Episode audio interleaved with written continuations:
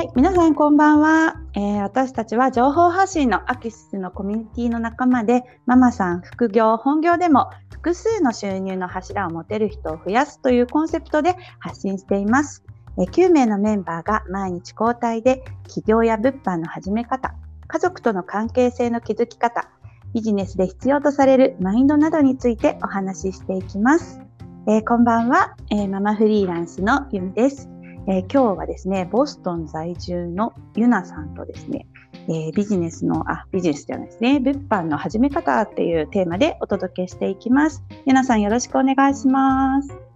はい、お願いします。えー、ユナさん、そう、えっと、そっか、ボストン、ボストン暑いんですか、はい、どうした？ボストン。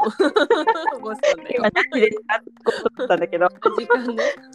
時間がよくわからないから、まあいいかと思って。もうちょうど半分、半分っていうんですか？反対側ですよ、うん。うん。日本がお昼なら、こっちは深夜っていう感じ。あ、そっかそっかそっか。まあ反対なんですね。そうなんですよね、本当に。もうちょっとね、近かったらよかったのに。い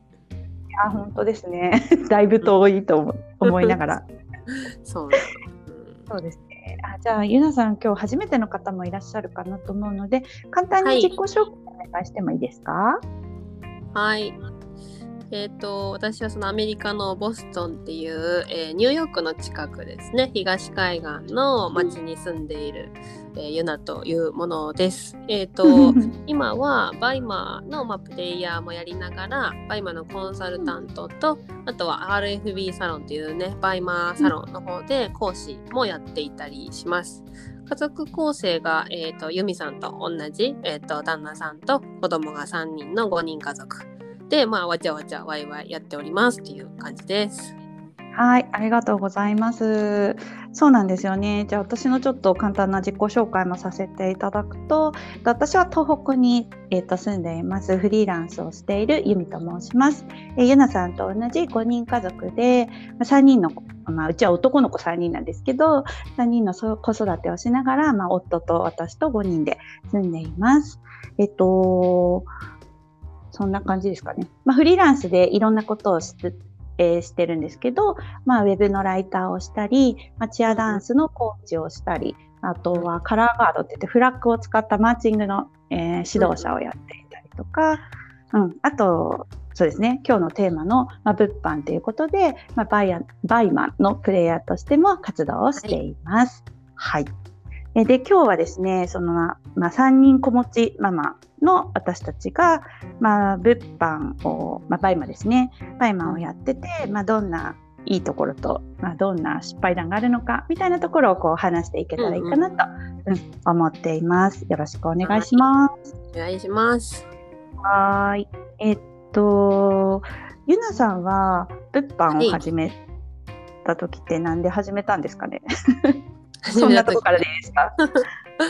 で、えーと、私が始めた時はあの、うんうん、まあ、アメリカにねあのやってきた後で、まあ、旦那様が最初その会社の、えーと、制度で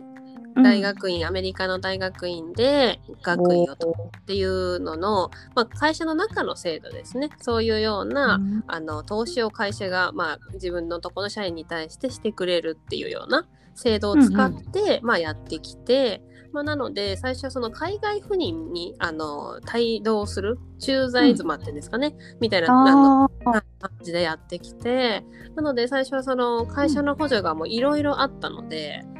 お給料も、ね、うん、その海外のあのものに合わせて物価に合わせて出るから日本の水準より高いし家賃の補助もあるし、海外赴任手当みたいな謎の手当もあるしみたいな感じで、まあ、むしろなんかこうちょっと優雅な感じの 暮らしだったんですよね一番最初って。うん、っていうところからあの、まあ、会社の制度としてはその期限っていうのが決まってたんですけど、まあ、うちのその、はい旦那さんがいやあの、会社の制度に決められてじゃなくてあの霧のいいところまできちんとその研究をやり遂げるとこまでやりたいっていうようなことを あの言い出しになられて。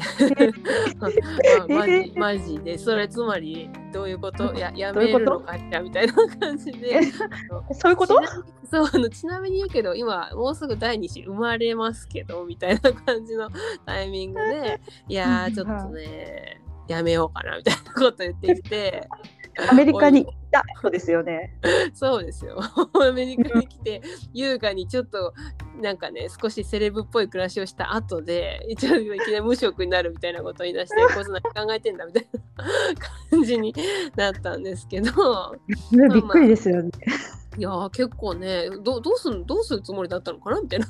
感じでしたけど、まあまあうん。でもまあいざとなったら何何とかなるだろうって私はまあ深く考えないタイプなんで、うん、あのまあまあいいんじゃないって言って やめて、はい、で あのまあでもねそういうことを言い出す可能性もゼロじゃないなっていうのはあったんで結構その、うん、渡米する前に貯金してたんですよ割と頑張って。あのね後でやめてもなんとかなるようにって言って結構貯めてきたんですけどやっぱりそのお給料がね会社終わってなくなってしまったらもう全然ダメもう全然ダメで なんか、ジェットコースターのようにね貯金額が目減りしていくこの恐怖。やばいやばいってなってそうですよね、うん、それもアメリカ。そうアメリカのねほらあの物価の高さとかなんか、ね、そう。でコミュニティでも喋ったことありますけどあの時はほらもやしが一袋400円ぐらいするんだよとか言って、うん、言ってましたよね。そう。めちゃくちゃ高いですよね確か。そうそうそうそうそう。ほんで本当一番最初に住んでたところとか家賃多分37万円とか38万円とかで。すごい、それで 1LDK とかそんぐらいですか？それが、えっと、2LDK かな、うん、いや、それすごい高いですよね。そうね、高い高い、もう本当にもう、目ん玉飛び出るぐらい高いです、全部。う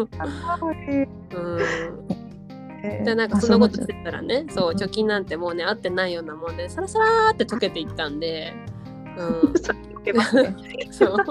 やばいもうこれをなんとかして補填するしかないってなってそう在宅ワークを探してっていう中で、まあ、バイマンに出会ったっていうところがきっかけでしたね。えー、それでよくなんかバイマンに出会いましたね。あなんかねいろいろありました別に一番最初からバイマンじゃなくてあのー、私もともと前職が SE なんで最初はプログラマーとかやってました。あ、うん、そうなんだなるほど。うんうん。SE とかできるとすごいいっぱい案件がこう受注できそうなイメージなんですけど、うん、そっちを選ばずに選んだ理由みたいなのってあったんですか、いやそれがですね私もだから同じこと考えてやっぱプログラマーってちょっとね資格っぽいあの、ね、スキルがいる分単価高いんであの効率よく稼げるかなって思ったんですけど意外とやっぱそういう単価の高いものって要件も厳しいんですよね。結構その作んなきゃいけないプログラムは難しいけど納期も短めだったりとかしてで、ね、その時えっと、子供が1歳に1歳半かにそのぐらいだったかな。ちっちゃくって2歳とか。で妊娠もしてたからその状態であの結構仕事をする時間を取るっていうのはそもそもできなかったんですよね。取りたいけどそうですよね、うんうんうん、なかなかパソコンに向かえなくてで結構でも納期厳しいしなんかこうクライアントとの打ち合わせとか調整も入れ出したら時間かかるのにあできないできないってなってもうすっごい余裕がなくなっちゃってその日々の生活に。うん、だこれは続けられない無理だなってなってだから最初そういう高単価のお仕事した後今度は逆に低単価に手を出してあの文字起こしとかあのテープを聞いて文字にするとかタイピングが早いからいけっかなと思ってやって、はい、あれも結構きつくてですね。はそうですよね。あれ結構一言一句こう聞き逃さないように全部起こしていくの結構大変なんですよね。結構大変。そのなんかね録音をね止めて聞いて止めて聞いてってしながらで知らない言葉だったら調べないとなんか分からなかったりもするし意外と時間かかっちゃって。でその割にね一本仕上げてもなんか何千円とかみたいなね。そうですよね。いやこれ無理やろって なって、うん、やっぱちょっとある程度その時間をそこまで取られないかつ利益が得られるやつみたいな風にこう調べていったら。なんかそのバイマンね、うん、あの稼いでるみたいな人のブログとかを見かけたんで、うん、あなんかこれ結構一番ちょうどいいんじゃないかみたいな風に思って、うん、うんって感じでしたね。あそれでバイマだったんですね。そうそうで紆余曲折の末たどり着いたんですちなみにバイマの出品さんをしたこともあります。そう逆にですか？逆に。すごい。低単価時代にしたことがありますその経験があるの初めて聞きました。そうですよね。だから私その人のあのアカウントあの今でもそのいるいらっしゃるんですよ。雇ってくださった方が。ねでそういつかその人になんか会いに行きたいとかちょっと思いながら、うん、えー、でもまさかもう今なんてもうバイマのコンサルタントもされてるじゃないですか。あ、まあ、そうですね。まさかそんなことになるなんてって感じですけどね。うん。えー、すごい。あ、じゃあゆなさんの初めての経歴をちょっと聞きましたね。もう出品参加プレイヤーになり、そして今や3年とか4年ですよね、初めて。あ、もうすぐ4年ですね、多分。うんうんうん。ね。うん、それでもうコンサルタントまでされてるゆなさん素晴らしい。うん、いやもうだって子供を産んだ後にあれですよね、うん、始めてでそれでに今子供を抱えながらだってまだ一番下の2歳ですもんね。そうです今2歳になったばっかりですかね。うんうん、あ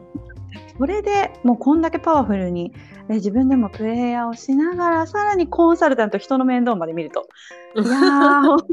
とすごい。そのなんかパワフルさはどっから来るんですか？本当聞きたい。どうなんでしょうね。でもなんか本当にあのなんかアンバランスだなと思いますよ自分でも。あの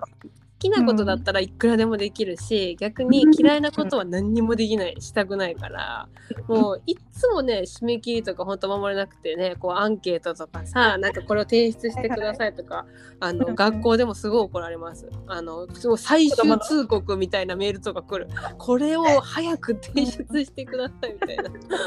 子供のやつですよね。そうそうそう。できないんですよ。ああいうのが本当全然できない。めちゃくちゃわかります。なんかその案件がすごい一番難題です私も。学校案件って。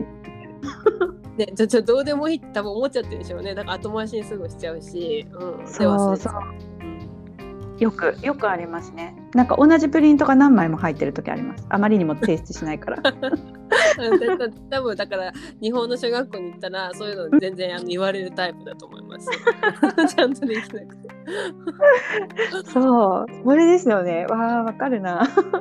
でもそれでもうん。まあ、パワフルといえばっていうので、ね、そのさっきちょっと喋ったんですけどユミさんも結構パワフルじゃないですか。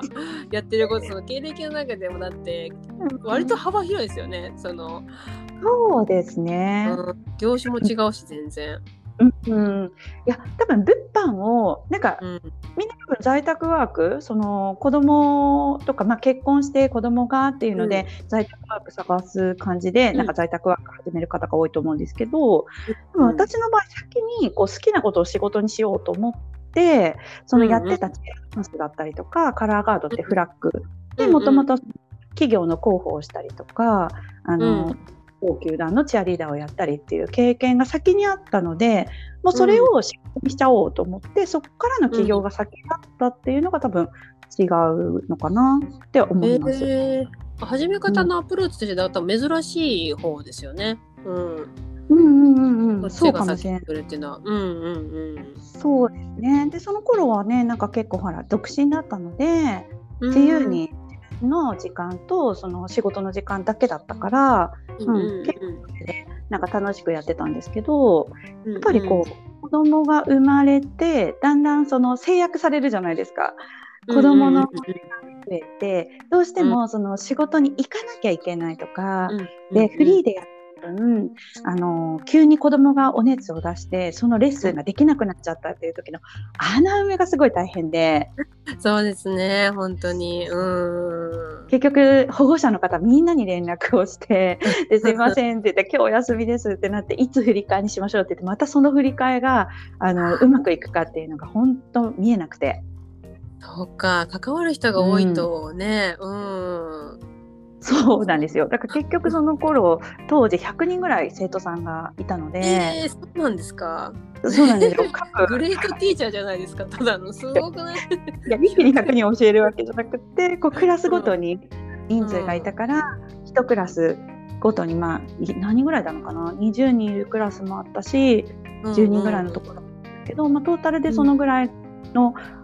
生徒さんとこうやり取り、まあ、生徒さんプラス保護者でやり取りしてたのでもうなんかいっぱいいっぱいになっちゃって 子供生まれてそうすごい。ですもん想像できないもんそんなの、うん、からその当時まだこうオンライン化っていうのが全然なかった時代だったんで2005年とか2005年以降だったけど、うん、うん、まだなんだろう指きたす時代がやってくるみたいな感じの、うんうん、スマホもそこまで出てないっていうところから時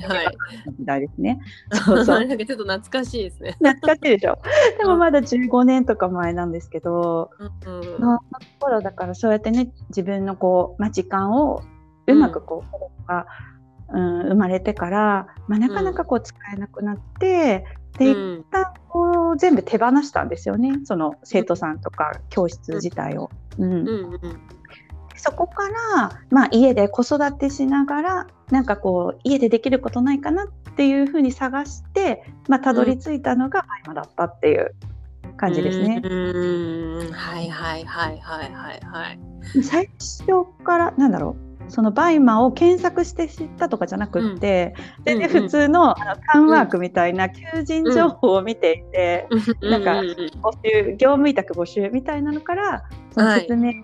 て初めてバイマを知ったっていう感じなので、なかなかない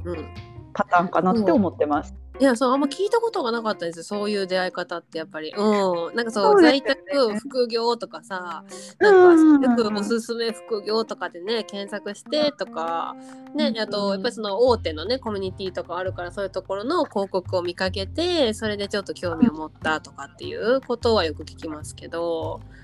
いやそうですよね。あだから、うん、そう私こう40代なんですけど40代ってそう、うん。うん、最初からこうパソコンとかスマホとか、うん、あの携帯があった時代じゃないので、うんうん、もう一番最初はポケベルからスタートで。ポケベル。パソコンをちゃんと触り始めたあのレポートがパソコンになった時代でもなく手書きだったんですね、はい、大学のレポートとかは。そうなんだ。へえギリギリその狭間の時代って言ったらいいのかな。はいはいはいはい。時代だったから、うん、そのインターネットで仕事を見つけるなんてまず考えてなくて。うんうんうんうんうんうん。在宅でやりたいなって思ってたけど、うん、ん、なんだろうってそのやっぱタウンワークですよね。その辺に、うんうん、あのゼロ円まあまあやっぱりなんか仕事を探そうとか思った時にねやっぱ手に取りやすいものでしたよねその時は。ですよね。うんそうそうそう。まさかそこからバイマにつながるっていうのは全く思ってなかったですね。うん。えー、なんか面白いですね。なんか全然まあそうなるとは知らずとしてというか、なんか気づいたらね、うん、まあ出会って初めてっていうね。そうそうそうそう。うん、まあお友達とこう一緒にね行ったんですけど説明会に。うん、うん、でき一通り聞いて。でお友達は、うん、怪しいよねみたいな感じでやらなかったんですよ。でも、それまでもまあ一応フリーランスとして一人でやってたので、うん、とりあえず長い子だったらやってみたらいいんじゃないみたいな出品してみたらとりあえずなんとかなるんじゃないみたいなのがちょっとあって、うん、そこからとなく始めたっていうのが、まあ、きっかけですね。そうでなんとかなればいいなって思いながら、多分一番最初にったのがなんだろうそこから始めて、えっと多分お子さんで小野明さんっていう方が書かれた、あの、うん、今回ではピンク本と呼ばれててちょっと本の題名とか。本の題名すら。ピンク本としか聞いたことない。みんなそう読むから。そうそう読まさせていただいて あなんか意外とできるかもって思えたのがまあそうですね。うんうんうん。その時も4アラフォーだったので、えー、今からでもできるなとかファッション界とか全然そこまで興味がなかったっていうか、うんうん、なんか買うだったけど、うん、うん、まさかね販売する方になるとか、で輸入って何とか、まあ、そんなレベルからのスタートだったんで、うん、うん。うん、でもあの本をとりあえず一冊読んで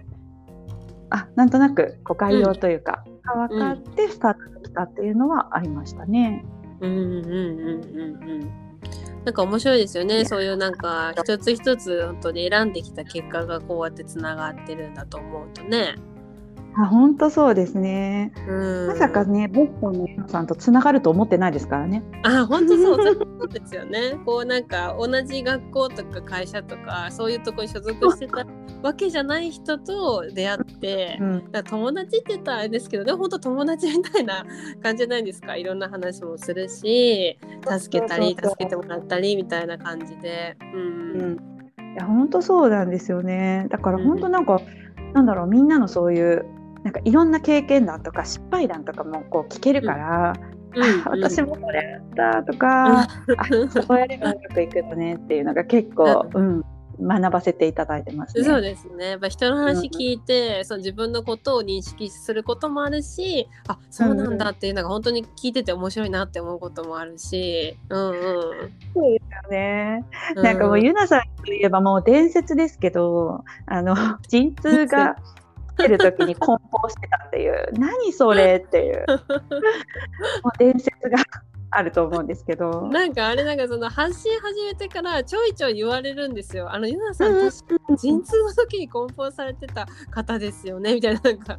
だから言われることがあってやっぱその、うん、そのね私喋ってる時はロスの、ね、ロサンゼルス合宿行ってる時で、まあ、その頃はね自分がその後発信始めるなんて夢にも思ってないからあのね、うん、今になってって感じですけどあそこで音声をね聞いてくれてた人がいてしかもそう覚えてくださってる方方がいるんだっていうのは結構衝撃です。うん、いやあれは本当になんか何回聞いてもというか、まあ、1回で覚えましたね。あゆなさんって 緊張しながら梱包してた人いるんだみたいな。ねえそどんなやつだろうみたいな感じそこだけ聞いたら思いますよね。でもあれで結構あの勇気もらったっていうか。うん、あそこまで一応できるんだみたいなこれは在宅でも在宅だからこそ、うん、はい、そういう状況になってもできるんだとか思ったし なんか本当になんか私的にはもう、まあ、子供3人産んだ後だったんで、うん、なんか親の介護とか来ても、まあ、どこに行ったとしても、うん、うん、やりながらできるなとか、うんうんうん。なんかそういうふうなちょっと未来を見れたというか、うんありましたね。あそうですよね。なんかライブイベントにそう左右されずになんかできるっていうのはやっぱりあのなんだフリーランスの醍醐味ですよね。会社とはちょっと違うから。うん、そうですね。本当そう。あれですよね。本当。なんか、うん、ライフイベントね、本当いろんな振り回されること多いですからね。いっぱいあるからね、そう知らなかったこととかも含めたらもう本当すごい数あるから、なんか。本当ですよ。えー、じゃあ逆にあのそうパワパワフルなゆなさんですけど、こうなんか失敗したなって思うこととかってあるんですか？うん失敗したなって思うと本当にねもう毎日あるからね。え、ま、本当に？あるあるもう本当に。だって私なんかあの、うん、さっきそのなんかあれ？この